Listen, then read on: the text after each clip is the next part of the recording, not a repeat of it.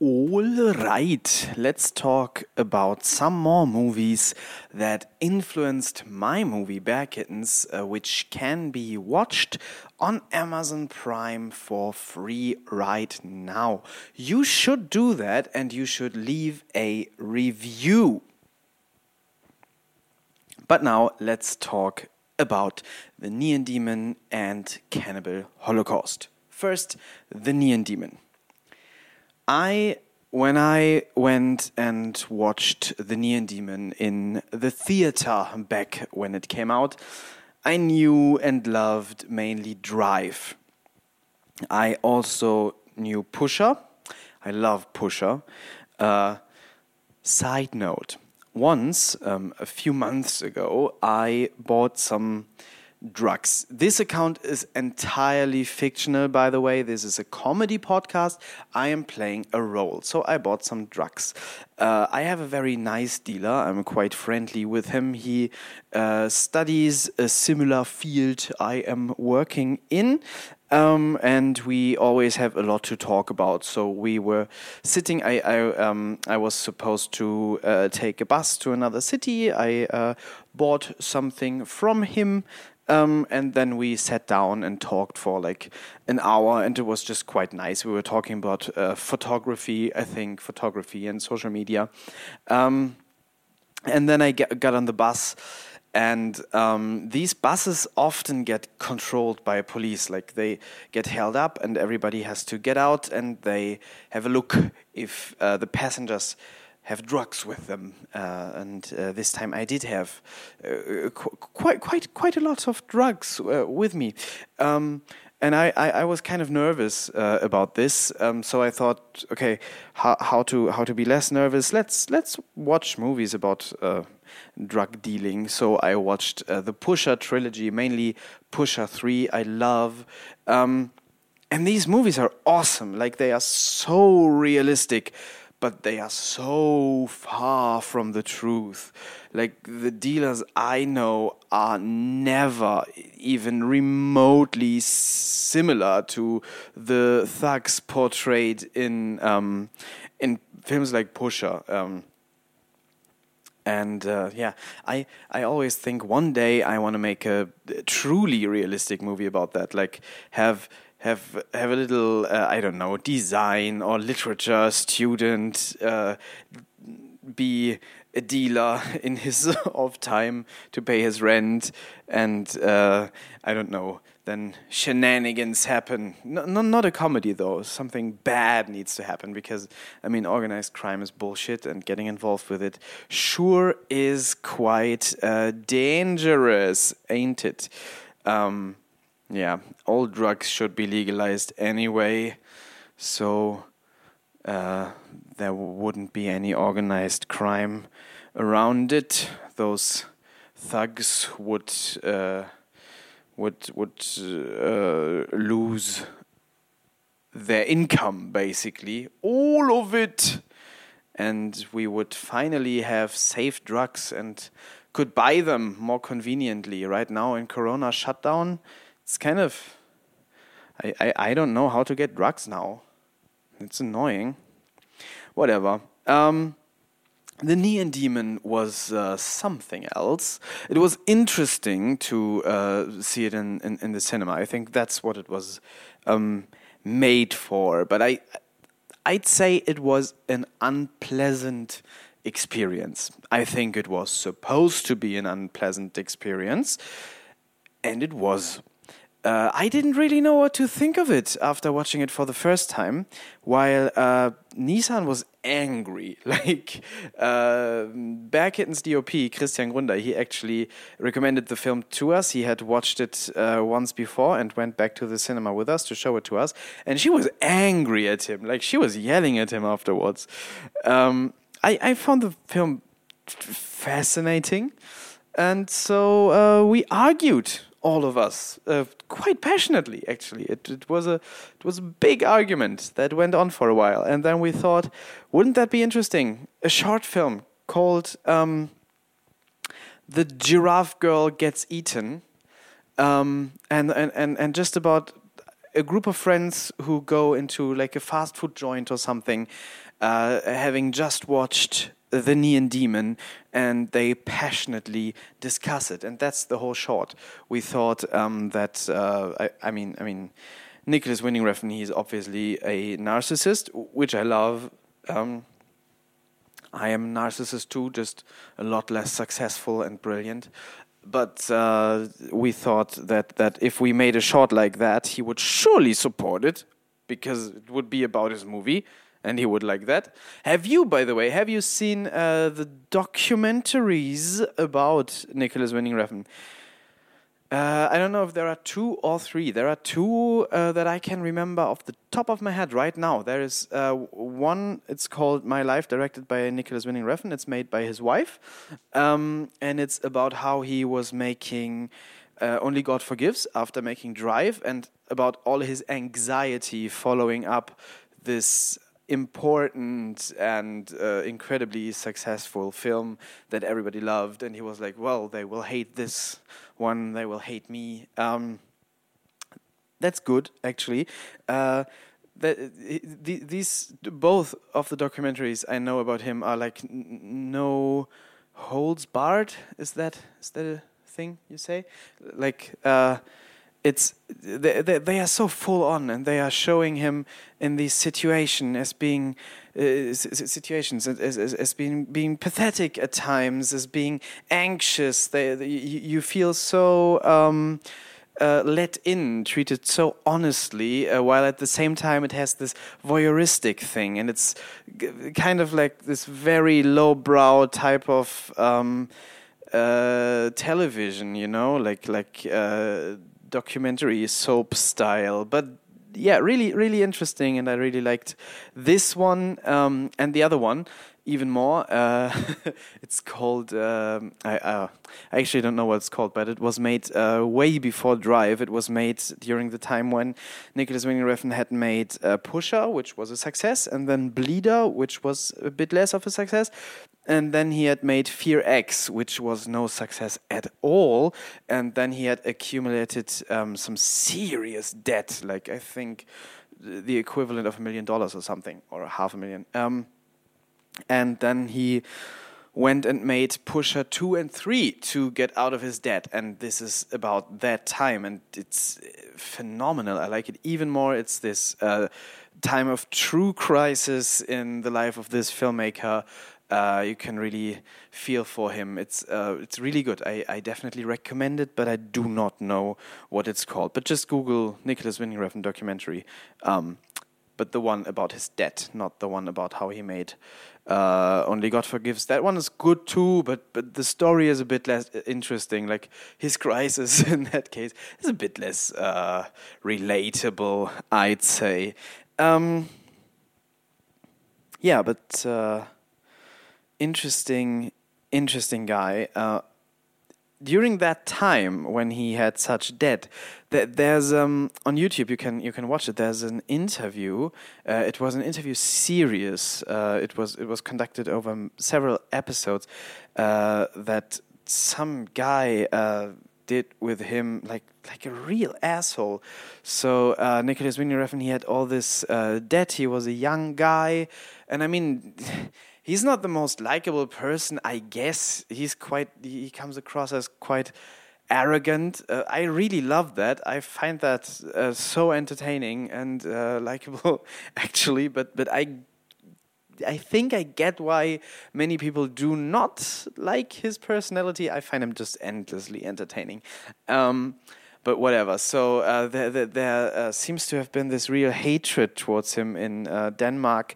Um, and he had made these uh, the, the, these flops, and he had such debt, and uh, he was interviewed about that. I don't know why he did that to himself because that interviewer, like, uh, I don't know if, if if there's not something going on between uh, be, be, behind the scenes and they were actually friends and it was all staged, then that guy is an asshole because I think the first question he gets asked is why are you so dumb, uh, and that's just it, it, just goes on like that and and they they uh, yeah, they really put him down, uh, and, and, I think make him cry in one instance, and it's it's it's um, so uncomfortable to watch. Uh, th- that that actually um, informs my uh, reading of the Neon Demon today. Like it is about this uh, young girl who comes to Hollywood and then she gets eaten uh, I guess that might be like Lars von Trier also always uh, has the female protagonists um, stand in for himself, and I guess that's a similar thing with the Neon Demon. Like maybe uh, Nicolas Winding Refn feels like he came to Hollywood uh, and just got eaten. I don't know. I mean, this interview was conducted in Denmark by Danish people, so this is not really a consistent theory, but whatever. There's a more interesting theory to, uh, about the Neon Demon. Um, so let's go on to talk about that. Um, actually, again, uh, I cannot claim this uh, thought for myself. I, I this is from a YouTube video again. Let's be honest. I watch a lot of YouTube and then I just repeat what people said. Um, so the theory there is that what we witness in the Neon Demon, but it never gets, it never really gets explained, is a uh, ritual. Like uh, the three uh, women. I mean I, I, have spoiled, spoiled the Neon Demon already, but I guess spoiler warning. Watch the fucking Neon Demon. You can't spoil this one anyway because it does not depend on plot. It's it depends purely on visuals. Um, so there are these three women, and they eat that one girl, and before that they sort of uh, bathe her, groom her, and then they kill and eat her, and uh, I don't know, uh, bathe in her blood and then uh, weirder stuff happens.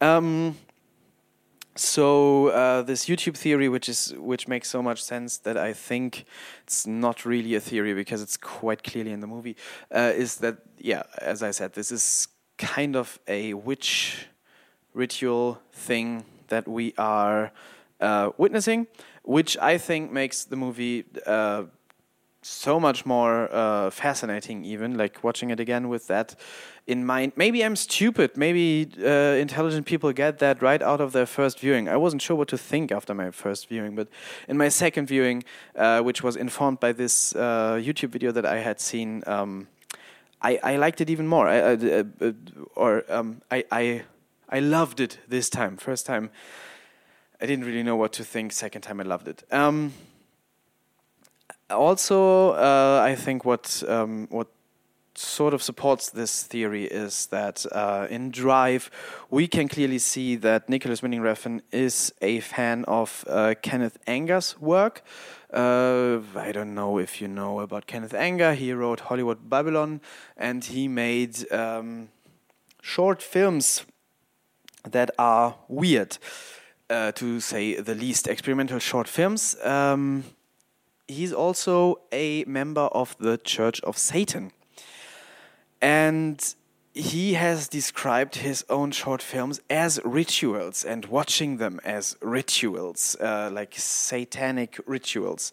Um, and I think that if you really engage with his work and really love it and make a movie that is. Um, so influenced by his visuals, then you probably have also uh, thought about this kind of filmmaking and the uh, the the thought of film as ritual. And I would theorize that that might have influenced the Neon Demon. Um, but just just putting that out there. Um, yeah. The character Sophia in um, Bergkittens is a yeah personified Neon Demon parody. She is a wannabe model. She's not in uh, Hollywood though. She's somewhere in Germany, um, and she gets she gets put down by uh, other females. Um, and that's similar, I guess. There is even a scene that directly references the Neon Demon um, visually. and that was at a time when I still wasn't sure whether I liked it or not, and when Nissan really hated it. Uh, we re-watched it later. We both uh, love it now. Uh, as I said, I just love Nicolas Winding Refn in general.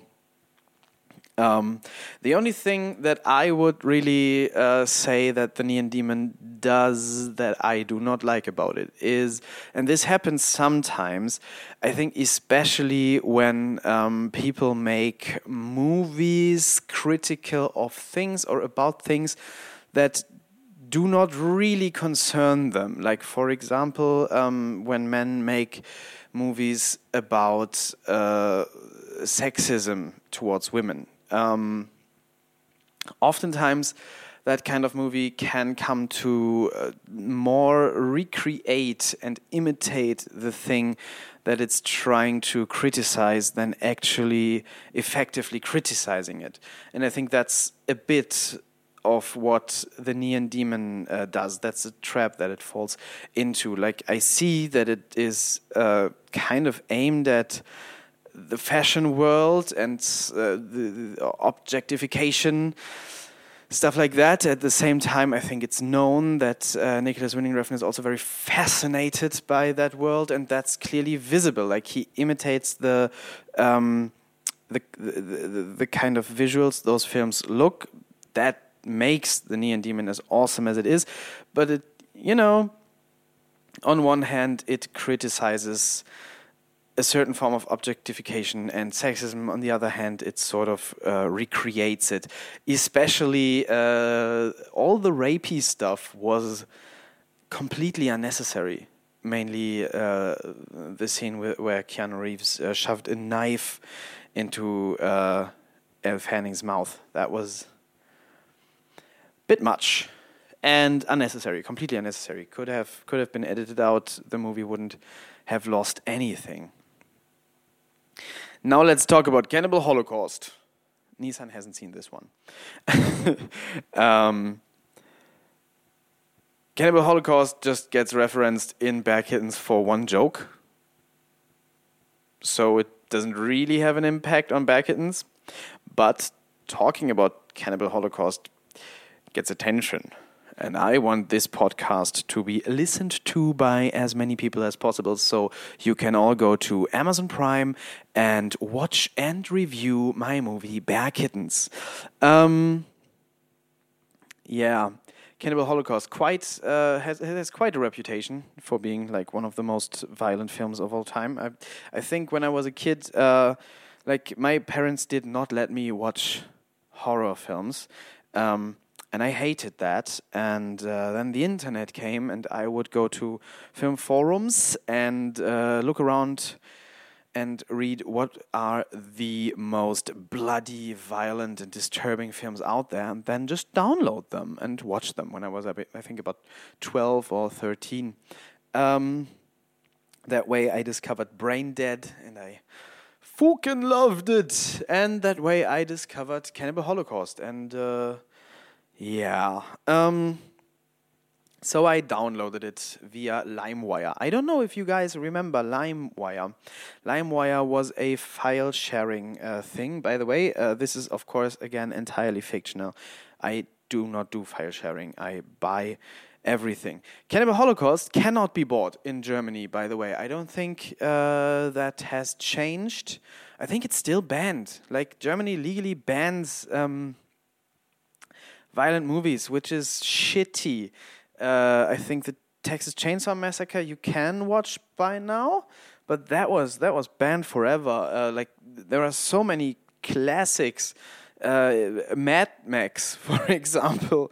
Um, I, I am not sure. Uh, the, uh, in, during these last couple of years, they have um, legalized quite a few movies, so I'm not sure if I am up to date, but I know that Mad Max 1 and 2, I think, uh, were illegal in Germany. The Texas Chainsaw Massacre, Brain Dead, of course. I think even Meet the Feebles, uh, Cannibal Holocaust, obviously, um, and every basically every violent movie you can you can really think of. Um, this type of stuff still goes on. I think by now most of the classics are uh, legal, though. Cannibal Holocaust for sure isn't. So uh, they used to uh, illegalize stuff based on the amount of blood and violence and gore and stuff, and now uh, they have changed their strategy and they are more looking at the morals of um, of a certain. Um, media product.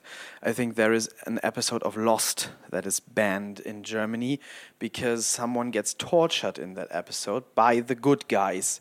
And it's never addressed that torture is a bad thing. So that episode is banned, which. I don't know. Whatever. Um, torture is bad, obviously. But banning art is bad too.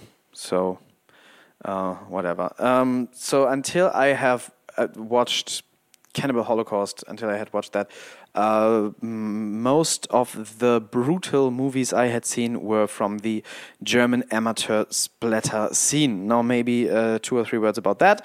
So, I just explained that in Germany, violent movies uh, traditionally have been completely illegalized, so you couldn't get your hands on them. So, German gore hounds uh, went and made their own ones. Um, terrible. I, am not sure if I've talked about this before, but whatever.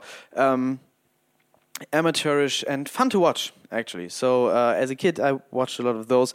That was my main um, background in splatter films, and then I watched um, Cannibal Holocaust. First thing about that movie is it is far too rapey, um, and thus not enjoyable at all. But it doesn't really want to be enjoyable. Um, there is a whole lot of violence in there. Um, horrible violence. I especially remember a moment when they take the guts, I think, out of a woman and then they throw them around like they were playing with a ball or something. And then there's this soundtrack, this this happy-go-lucky, easy listening soundtrack that makes it all so much more eerie. Um, a really disturbing film. The the, the violence is disturbing and extreme, but I think it's actually fine. Uh, the rapey stuff is worse, and then there's um, the animal stuff in there. So that's that's a thing that most people I think know about uh, Cannibal Holocaust. You actually do see real animal killings in that movie. Uh, this one is is quite. Um, this one is notorious for that. There are other movies uh, in which you can see that sort of thing. For example, um, In a Year with 13 Moons by uh, Rainer Miller-Fassbinder, that starts with a 10 minute sequence in, uh, in a slaughterhouse where you see all those uh, cows being slaughtered. Those aren't puppets, guys. Uh, so um, I think the cannibal holocaust situation is similar. I have heard that, um, I mean, all those extras, they are an actual uh, tribe. Um, which later on uh, actually was a problem for the director, but whatever, let's talk about that later. So they're an actual tribe living there, and uh, they hunt and kill those animals to eat them. And you mainly see those extras in the background just casually grabbing small monkey and ripping its head off and then starting to eat it. Uh, so that kind of stuff, um, horrifying and disturbing, but it has a purpose, and it's it's hard to really make a moral case against it because they would have killed and eaten those animals anyway. And this half documentary style movie just happened to uh, catch that image and put it in there. Um, there is a scene when they kill a giant turtle. That was that that's fucking disturbing to watch. Um, and I have read accounts of the actors and actresses involved who did not say stuff like, "Yeah, I would have killed that animal anyway. That's all fine." Like they, um, there were some who uh, did didn't want to participate in that scene, who got really upset about it. Um, and uh, yeah, it's all, the, the the whole stuff about about those actors too seems like uh, most of them are porn actors, and uh, they they tell weird stories from from the set. So so I'm sure that's not a set that I would have wanted to uh, work on. Um, the turtle scene is awful. Now, the artistic argument. Those real uh, animal slaughter scenes make the rest seem more real. Like the gore, the effects, that's all fantastic. Like it looks so believable. I um I haven't said this before for everyone who doesn't know. Cannibal Holocaust is kind of the first found footage horror film. Uh, I think the, most of the movie consists of found tapes made by journalists in the Amazon jungle, uh, where they wanted to, I think, to find and film cannibals. Uh, they find these natives. Um, the natives behave peacefully and uh, thus boring to them, so they start provoking them, burn down a village, rape women, and then the natives get angry and uh, the journalists come to regret provoking the tribe, uh, and they all all get uh, brutally killed, and all the women get uh, raped before that. Um, so it has this found footage documentary style, which actually works um, really, really well, and to uh, th th this um, and, and, the impression of realism that that uh, sort of provides uh, gets a lot of help by these um, real scenes. So um, there's there's your artistic argument for the real animal slaughter. Uh, the discussion surrounding that uh, also sort of deepens the visceral experience that this movie is and wants to be. Um, yeah, I mean, it's hard to love this movie, but I don't think this movie is made to be loved. It's it's a work of art that wants to really shake you to your core, and it succeeds. And uh, it has been successful at that for what, 40 years now? So, um, quite an impactful thing, uh, quite an achievement, and I I think you gotta respect that. The director had to go on trial um, because people thought, well, animals die in there, and it looks very clearly like people are dying. And uh, um, I, I, think he did a similar thing to what Blair Witch did later. So he he he had told his actors to sort of disappear uh, after the release of the movie. So people thought those were maybe dead. Then people thought that uh, he killed extras in the Amazon jungle. Like he had all those uh, natives, and we saw them die in the movie. So he has probably killed them. He hasn't, uh, but he had to he had to kind of prove that, which was hard uh, because uh, you know natives tend to be hard to find when living in that kind of uh, way. Um, yeah, I am suspicious towards this one. I don't like it, but I respect the hell out of it. Uh, once at a film festival, I, I saw a guy, um, some guy wearing a, a Cannibal Holocaust T-shirt uh, on which you could see the the impaled woman, uh, the bloody visceral image, and then it said Cannibal Holocaust, and uh, I I thought, well, this this I do not like. Um, the, the, the provocation aspect, the the juvenile aspect. Um, but I respect the movie as a work of art, as suspicious as I am towards its admirers. Well, well, well, well, well, well. I think um, that's it for this episode. Um, go to Amazon Prime, watch Bear Kittens, and leave a review. I promise you, is not it's not as hard to watch as um, Cannibal Holocaust. Won't shake you as much too, um, but maybe you'll have a good chuckle. I hope you will. See you next time. Bye.